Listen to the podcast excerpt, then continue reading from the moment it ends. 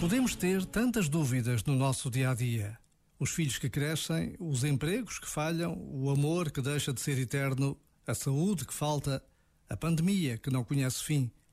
A dúvida está sempre por perto na normalidade da vida que acontece.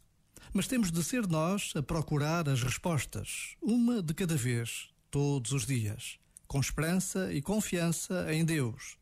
Há tanto que nos escapa. Já agora, vale a pena pensar nisto. Este momento está disponível em podcast no site e na app.